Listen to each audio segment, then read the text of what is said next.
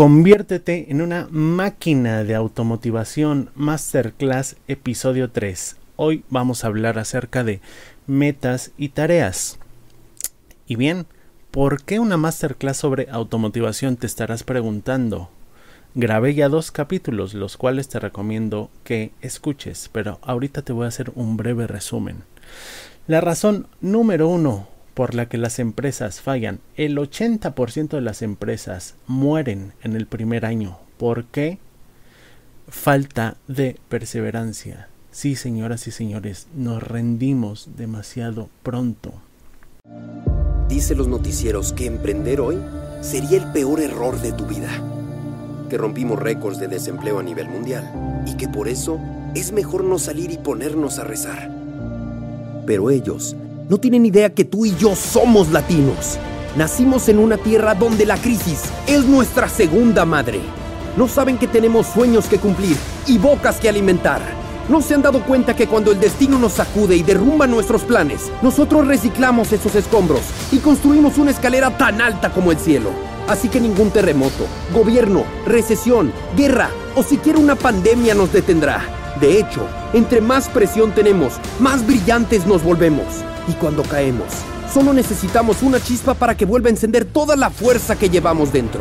Hazme un favor, anota esta fecha, pues hoy comienzas a escribir tu historia, la historia del futuro Shark. En el capítulo 1, ¿qué pasó? Te hablé acerca de la importancia de definir objetivos y lo fundamental que es que todos esos objetivos microobjetivos estén alineados con tu máximo propósito de vida. Si no tienes un propósito de vida, bueno, ve el capítulo 1 que te va a hacer eh, mucho bien ese episodio. Por cierto, te recomiendo comprar un journal, una libreta, simplemente para que vayas eh, anotando todas las cosas, las respuestas a las preguntas y las cosas que debas anotar. Cuando me refiera a anotar algo, me estoy Estoy haciendo referencia a que lo anotes en el journal, ¿de acuerdo? En el capítulo número 2 te hablé de organizar tus actividades. Existen actividades que nos quitan tiempo, que son ladrones de tiempo, que son ocio. Lo sabemos, pero existen otras actividades que parecen productivas pero no lo son. En el capítulo 2 te enseño a clasificar tres tipos de eh, actividades. Ve ahí, escúchalo todo te va a hacer mucho bien. Y pues hoy daremos la estocada final. Ya tienes tus objetivos, ya organizaste tus ocupaciones, ahora toca armar un calendario. Pero ¿por qué armar un calendario? me preguntarás. Si ya categoricé mis ideas, ya puse bloqueadores de parásitos de tiempo, ya le quité el sonido a las notificaciones de redes sociales, ¿que eso no es suficiente? Te preguntarás. Pues bien, a lo mejor esto ayuda. De hecho, ayuda bastante. Pero para llegar al siguiente nivel, debes apegarte al plan. Y aquí simplemente te quiero eh, contar la metáfora del ego. En este momento, si ya escuchaste los tres capítulos, tienes todos tus legos, eh, todas las piezas de tu lego bien organizadas, bien categorizadas y están completas, tienes las instrucciones, pero aún no lo has armado. ¿A ti te gustaría eh, quedarte con el Lego sin armar? ¿Verdad que no? Bueno, para esto es este capítulo. Otra razón para escuchar este capítulo es la ecuación del ocio. Y esa es de mi propia autoría. La cantidad de tiempo que desperdicias es directamente proporcional a la cantidad de tiempo muerto o tiempo libre, entre comillas, tienes. ¿Esto qué quiere decir? Que para ser productivo debes de dejar de tener horas muertas o, horas de tiempo libre, ¿no? Y ojo, aquí a lo mejor muchos se me estarán alterando y me van a decir que, que ellos quieren tener tiempo libre. No, no, no. Hay que separar el concepto de tiempo libre con el concepto de ocio el ocio lo vas a tener, lo vas a seguir teniendo, pero lo vas a agendar. ¿Ok? Lo que no vas a hacer es tener tiempo libre o tener la mínima cantidad de horas muertas. ¿Sale? No confundamos conceptos. ¿Qué más? Eh, voy a hacer un disclaimer antes de comenzar. Mira, El logro máximo con esta masterclass, con este horario, es hacerte hiperproductivo, una máquina de productividad, de motivación, de lo que quieras. Sin embargo, hay momentos en los que no nos sentimos bien anímicamente. A mí me ha pasado, de hecho, por enfermedad, por, eh, no sé, una ruptura emocional, lo que tú quieras. Yo te pido por favor que no te obsesiones con esto. Es bien fácil compenetrarse con este sistema. Eh, y por lo tanto es bien fácil sobrecargarse de estrés, entrar en el famoso burnout que le llaman ahora, ¿no? Está de moda esa frase. Mira, yo te recomiendo que pruebes el sistema, pero pasito a pasito, llévatela tranquila, todo a su ritmo. A mí me ha pasado que me emociono tanto con, con, con, con esto, con la organización, con la puesta de metas, que al final eh, quedo burnout, quedo quemado. Me, me, me, gana el estrés y hay días que ni siquiera me quiero levantar. No me puedo levantar. Bueno, llévatela tranquila. Ese es el secreto. Y ahora sí, vamos a la acción. Ok. Paso número uno, elige tu meta trimestral. ¿Recuerdas la hoja de visión donde respondiste todas esas preguntas relacionadas con tu objetivo con tu objetivo, perdón, de vida, bueno, pues tenla cerca. Es, un, es donde está tu journal. Eh, tenlo cerca porque lo vas a necesitar. ¿Recuerdas que respondiste algunas preguntas referentes a qué habilidades debes de mejorar? Bien, pues elige una. Elige la más importante, la más urgente, esa que digas que, esa que sientas que te urge mejorar, que es una necesidad que, ya la tienes, ¿no? Y esa la vas a colocar como tu primer objetivo trimestral. Ahora me preguntarás, ¿y por qué solo un objetivo trimestral? Bueno, el gol aquí es enfocarte en una sola meta grande y poner todas tus fuerzas o la mayoría de tus fuerzas en esa sola meta. Hay una cita de un eh, de un coach de negocios que me gusta mucho. Los seres humanos subestimamos el largo plazo y sobreestimamos el corto plazo. Piensa en una persona que quiere perder peso. Ha vivido 40, 50 años con sobrepeso, con obesidad o sobrepeso. No tiene que ser obesidad. Eh, y en 15 días, en un mes, quiere bajar todo esa grasa que ha acumulado durante años y años y años y décadas de comer mal, ¿tú crees que eso es ya deja de posible? ¿Tú crees que eso es sano, es saludable? Por supuesto que no. Lo mismo pasa con tus metas. Si has estado viviendo muchos años, no lo sé, supongamos que tienes una meta social. Supongamos que años viviendo tímido, años siendo introvertido, eh, en 15 días, en un mes, va a ser bien difícil que eh, hagas un cambio significativo. Lo puedes lograr, ¿eh? pero yo te recomiendo tres meses por lo menos. Y una sola meta trimestral. El poder del enfoque. ¿Recuerdas este experimento que hacíamos de niños cuando quemábamos algo con el poder de una lupa? ¿Por qué? Porque la lupa toma los rayos del sol y los enfoca en un solo punto. Lo mismo pasa aquí. Debemos enfocar todas nuestras fuerzas en una sola meta. ¿Sale? Eh, no cometas el error de engolosinarte, de querer comerte al mundo en un bocado porque no se va a poder. Debemos administrar nuestro entusiasmo. De hecho, te recomiendo un capítulo que grabé hace unos meses que se llama El exceso de entusiasmo puede hacerte fallar. Bueno, Búscalo en Spotify o en iTunes. Eh, continuemos. Paso número 2. Divide la meta trimestral en acciones diarias. Ejemplo. La meta que yo tengo con respecto a mi podcast es validar el concepto. ¿A qué me refiero con eso? Encontrar a mi audiencia, encontrar los canales donde está mi audiencia y encontrar el tipo de contenido correcto que les aporte valor. Eso, a eso me refiero con validar el concepto. Ahora, ¿qué tengo que hacer para lograr eso? Bueno, tengo que hacer campañas de ads, tengo que mejorar mi plataforma, danielchar.com, tengo que mejorar el contenido, tengo que hacer un montón de cosas. Entonces aquí, ¿qué pasa? No tengo una sola cosa por hacer. Me debo de hacer una pregunta filosófica. Y tú te la debes de hacer también. ¿Qué es eso que si hiciera una vez al día me haría avanzar en mi meta. ¿Qué es eso que si solo hago eso en todo el día? Imagínate un día en el que no haga nada, que casi casi ni siquiera me levante de la cama. Solo haga una sola cosa.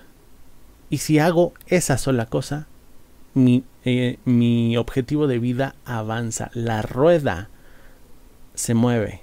¿Qué sería eso?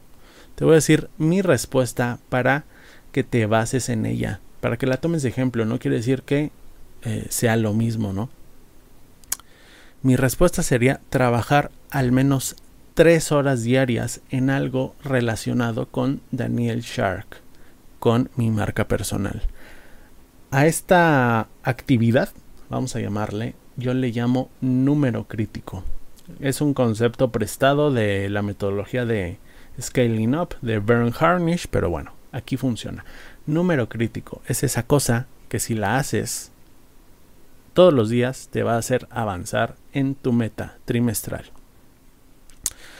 Ahora seguro me dirás que esta pregunta es un poco simplista, ¿no? Porque los proyectos, eh, bueno, en los proyectos no existe solo una cosa que debas hacer. Hay diferentes y muy variadas. Por ejemplo, en un podcast, ¿no? Volvamos a este ejemplo. Tengo que investigar, tengo que escribir, grabar, editar, subir, monitorear y manejar a la comunidad. Ah, además de distribuir el contenido. Es decir, no, no es solo una cosa, son varias. Y además, además hay otros problemas. ¿Qué pasa si mi objetivo no depende de mí? ¿Qué pasa si le tengo que poner tareas a mis empleados? a personas de mi equipo de trabajo o de mi equipo de fútbol, ¿no? A lo mejor tu meta es eh, eh, deportiva, eres futbolista o algo así. Eh, o yo qué sé, ¿no? La meta que tú tengas. Bueno, para eso existen programas, software de gestión de proyectos. Yo te voy a recomendar uno eh, o dos. Bueno, uno es gratis y uno es de pago. Pero no nos vamos a adelantar, de eso vamos a hablar enseguida. Sin embargo, tu número crítico debe de estar en un documento aparte no dentro de esos programas, sino en un documento aparte. Yo utilizo una hoja de cálculo como esta, pero también lo puedes ir monitoreando en tu journal. Por eso la importancia de tener un journal. Pero bueno, te voy a enseñar, si eliges la opción de hoja de cálculo, si eres más digital como yo, eh, aquí te va este tutorial. Como estás, bienvenido al tutorial acerca de cómo llenar la hoja de plan de objetivos trimestrales. Eh, es muy sencillo. Aquí ya la había llenado un poco, la voy a eliminar. Ok, supongamos que tu objetivo profesional es abrir un e-commerce en los próximos tres meses. Abrir e-commerce, una tienda online. Por cierto, ¿qué es esto? Son separaciones. Eh, es la forma en la que yo separo los aspectos de mi vida actualmente probablemente tú tengas una forma diferente de, eh, de separar las áreas de tu vida, ¿no? Recuerda siempre la filosofía del futuro Shark. No es hacernos ricos por el simple hecho de hacernos ricos, sino tener una vida equilibrada. Pero bueno, a lo que voy es que tú puedes eh, modificar esto a tu gusto, ¿sale? Vamos a suponer el objetivo de abrir tu e-commerce. ¿Cuál sería tu número crítico? Bueno, para abrir un e-commerce se necesitan muchas cosas, ¿no? Se necesita contratar un programador o ser programador, ponerse a programar, eh, contratar un diseñador gráfico, eh, comprar productos, investigar sobre esos productos, importarlos o qué, qué sé yo, fabricarlos, etcétera. Un número eh, muy variado de listas. Bueno, recuerda que esas cosas específicas no las vas a usar aquí, no las vas a colocar aquí, las vas a colocar en Asana, en Align, en Slack, en Trello, en cualquier software que tú hayas elegido para tu lista de cosas por hacer. Aquí vas a colocar únicamente tu número crítico. Yo te recomiendo que sea algo que se pueda medir en horas, ¿no? A mí me gusta poner tres horas o trabajar tres horas en este proyecto. Porque en esas tres horas le puedes meter un montón de, eh, tareas variadas, ¿no? O otras podría ser terminar cinco tareas relacionadas, eh, tareas en Asana relacionadas con este proyecto. Y listo. Eh, te vas por algo numérico, pero no es específico, ¿sale? No estás poniendo ponerme a programar, porque en algún momento vas a terminar de programar y te vas a tener que mover a otra tarea. Y vamos a ver, aquí están los días de la semana. Eh, desafortunadamente este me quedó del lado derecho. Debió haber sido el primero. Pero en fin. Llega el lunes. Supongamos que ese día terminaste tus cinco tareas en Asana. Le pones un 1. Llega el martes, también terminaste tus cinco tareas. Le pones un 1. Llega el miércoles, solo terminaste dos o tres tareas. Vamos a ponerle un punto 5. Y solo hiciste la mitad del trabajo, ¿no? Eh, si fuéramos matemáticamente estrictos, bueno, eh, para tener punto 5 tendrías que haber terminado dos tareas y media, ¿no? Pero este es una prox, no es, eh, no debe ser matemáticamente exacto. El jueves, supongamos que no hiciste cinco tareas, hiciste 10, entonces le pones un 2. Y si te das cuenta de qué va esto, al final te este, está sumando un puntaje, ¿no? El puntaje se va a sumar, ya lo había dicho, y te va a dar un resultado al final del trimestre eh, que se va a ver reflejado en esta área, ¿no? Vamos a ponerle, le voy a poner pausa y voy a llenar esto para que veas la sección del puntaje enseguida.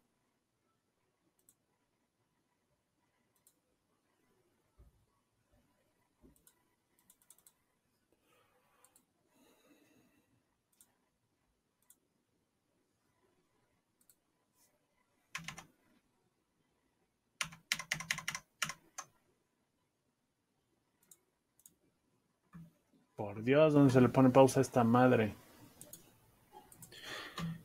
Bien, ya estamos de vuelta. Mira, si te fijas, aquí terminé de llenar todo el mes con puntos. Me salieron 28.5 puntos. 28.5 puntos. Ok. Eh, acá está una clasificación de lo bien o lo mal que lo estás haciendo en relación a los puntos que conseguiste. Si conseguiste solo de 0 a 14 puntos en el mes, bueno, vas un poco mal, vas un poco lento.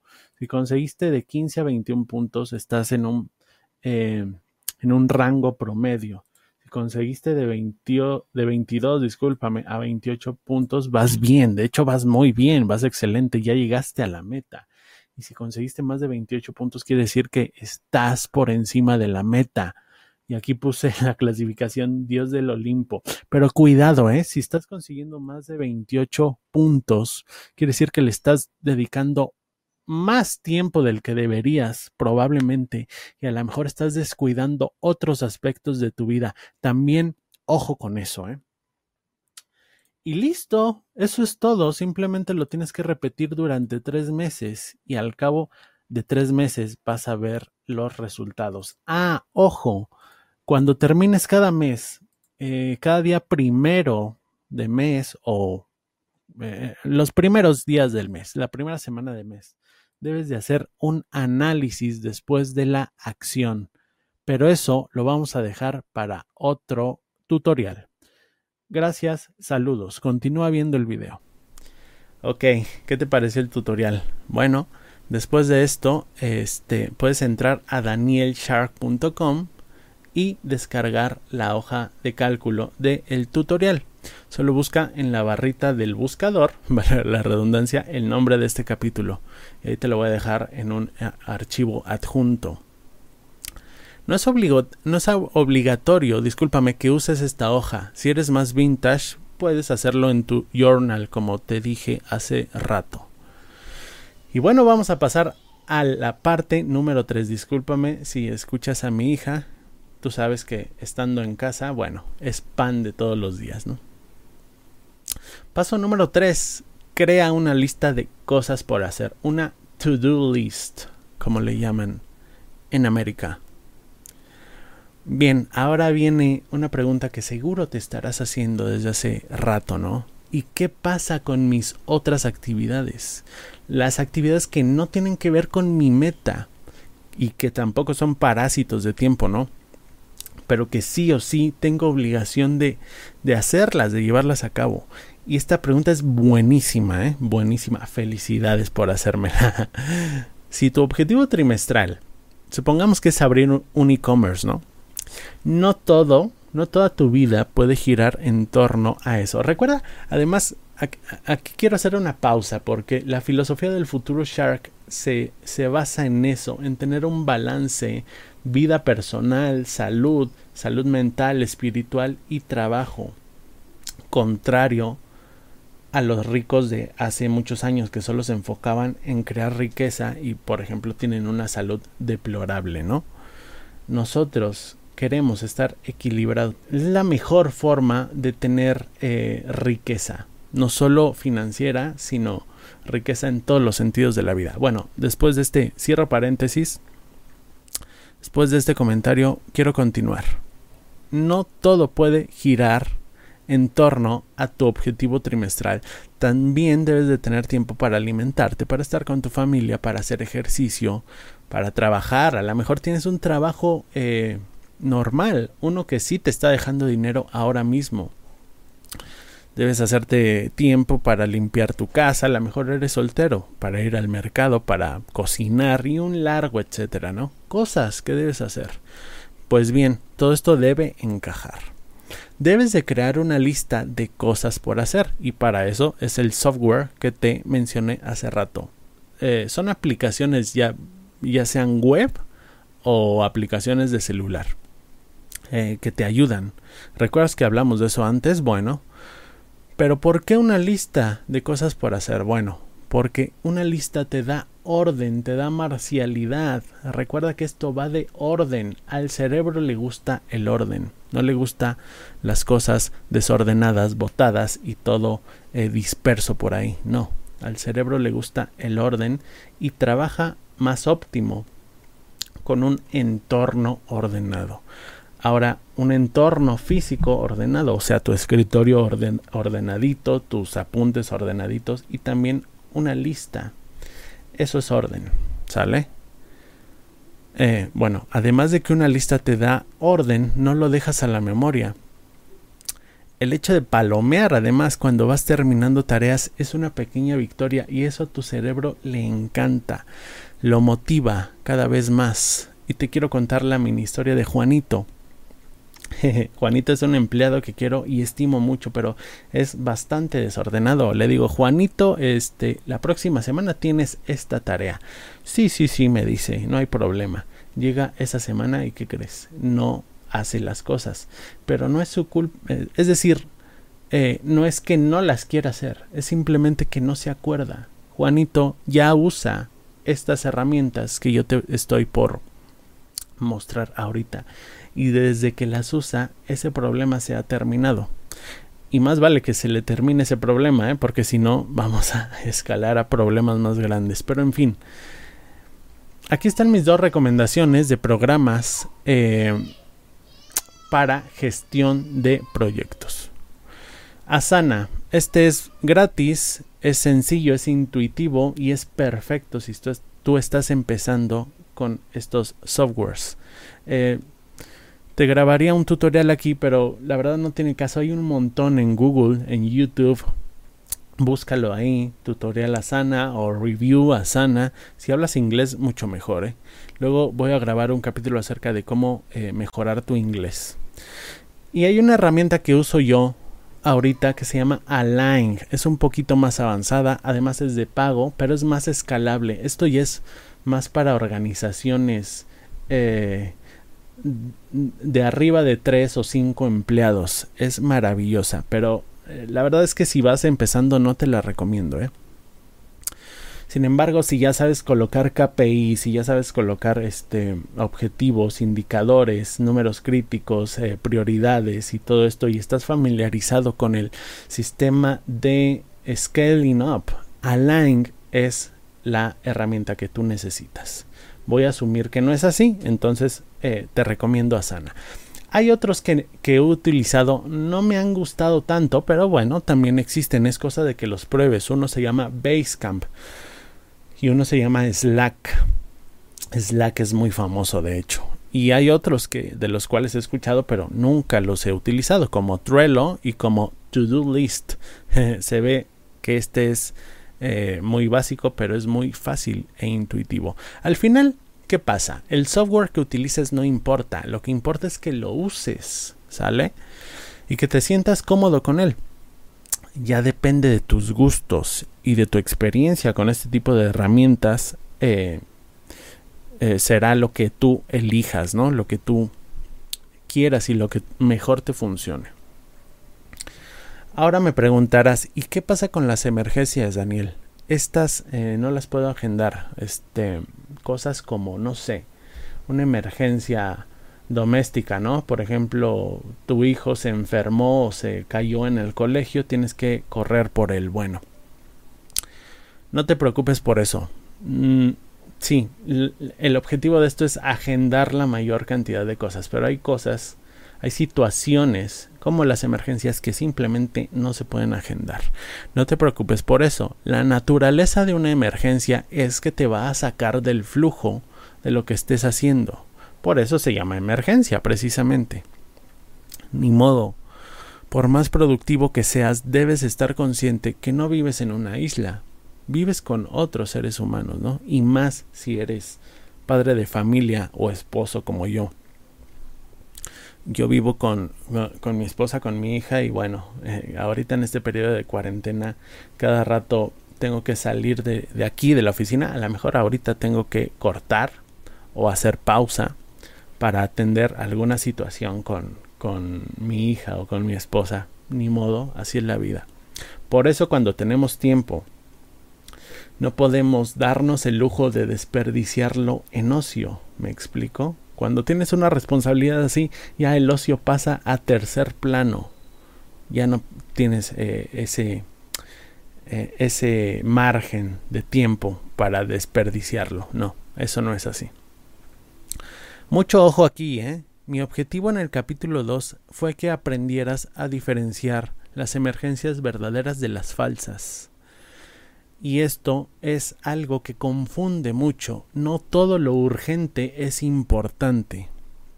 Eh, me vas a decir, pero si es urgente debe ser importante, ¿no? Pues no, no lo es siempre. ¿Cómo diferenciar lo urgente de lo importante? Es decir, hay urgencias que son importantes y hay urgencias que no son importantes. ¿Cómo hacer la diferencia? Bueno, cosas urgentes, atender llamadas, atender emails, ir a juntas, etcétera, ¿no? Em, si esa llamada, si ese email, si esa junta, si ese WhatsApp o lo que sea, si de eso depende tu vida, depende tu salud, depende tu estabilidad económica, tus metas, entonces contéstalo o contéstala. Pero si haces eso, y sobre todo por presión social, si vas a sitios a los que no quieres ir y que no te aportan nada, si, em, em, si eres muy eh, propenso a, ser presionado socialmente, si tus amigos te dicen, ven, vamos a, tomar, ¿no? A tomar alcohol o algo así. Bueno, ese, ese, tipo de cosas. Asumo que no eres una persona así, ¿eh? Porque si fueras así, probablemente ni siquiera me estarías escuchando. Pero, sí, pero bueno, hay otro tipo de presiones sociales.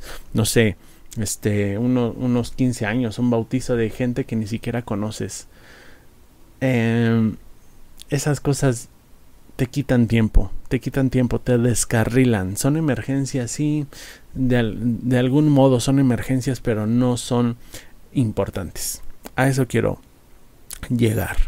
Te quiero contar acerca de Napoleón Bonaparte y su hábito de no contestar cartas. Él decía, yo no contesto cartas durante 30 días porque el 90% de las cosas que me escriben en esas cartas se resuelven solas. Aquí hay una situación bien eh, real. La mayoría de la gente quiere que le resuelvas sus problemas eh, y no quiere tomarse el tiempo de resolverlos ellas solas. Pero la mayoría de esa gente podría resolverlas o resolver esos problemas por ellas mismas. Lo que pasa es que siempre van al camino fácil, ¿no? Y a mí me pasa al, al contrario, ¿no? Por ejemplo, yo no encuentro algún archivo eh, en mi Google Drive y le pregunto a Mónica, mi asistente, oye Mónica, ¿dónde dejé este archivo? Ella me dice, Daniel, eh, está en tal y tal carpeta, no lo buscaste bien. O no te acuerdas que te dije que ahí estaba. Y tiene toda la razón. Esta es culpa mía. Eh, tengo la mala costumbre de irme por el camino fácil. Bueno, pues la mayoría de las personas hace eso, hacemos eso. No caigas presa de resolverle las situaciones a, a otras personas, situaciones que podrían resolver por sus propios medios. Eso no sabes cómo te va a liberar a largo plazo. Sí vas a tener que hablar con ellos, pero te va a liberar a largo plazo. Eh, recapitulando este episodio, porque ya voy a cerrar. Número uno, te enseñé a elegir una meta trimestral y te dije eh, por qué debes elegir una meta. Te demostré el poder del enfoque. Número dos, dividirla en acciones diarias. Cómo tomar esa gran meta y dividirla en pequeñas acciones. ¿Cómo te comes un elefante? No te lo comes de una mordida. Te lo comes eh, poco a poco, ¿no? Un bocado a la vez. Recuerda mi frase del final. Utiliza material de apoyo. Asana, eh, Excel o cualquier hoja de cálculo, puede ser de Google también, y utiliza un journal. Este es opcional, pero lo recomiendo bastante, bastante. Eso es todo. Esta masterclass cierra aquí, gracias a Dios, casi una hora y media de contenido. Es espectacular. Espero que te ayude mucho. Espero que tomes acción porque recuerda que el éxito no viene por la cantidad de conocimiento que tengas, viene por la cantidad de cosas que estés dispuesto a hacer. Recuerda, acción imperfecta. No, no esperes a tener todo perfecto para actuar. No. Actúa hasta que las cosas sean perfectas. Te dejo, no te quito más tu precioso tiempo, empieza a actuar hoy y recuerda que un futuro Shark se mejora todos los días un paso a la vez.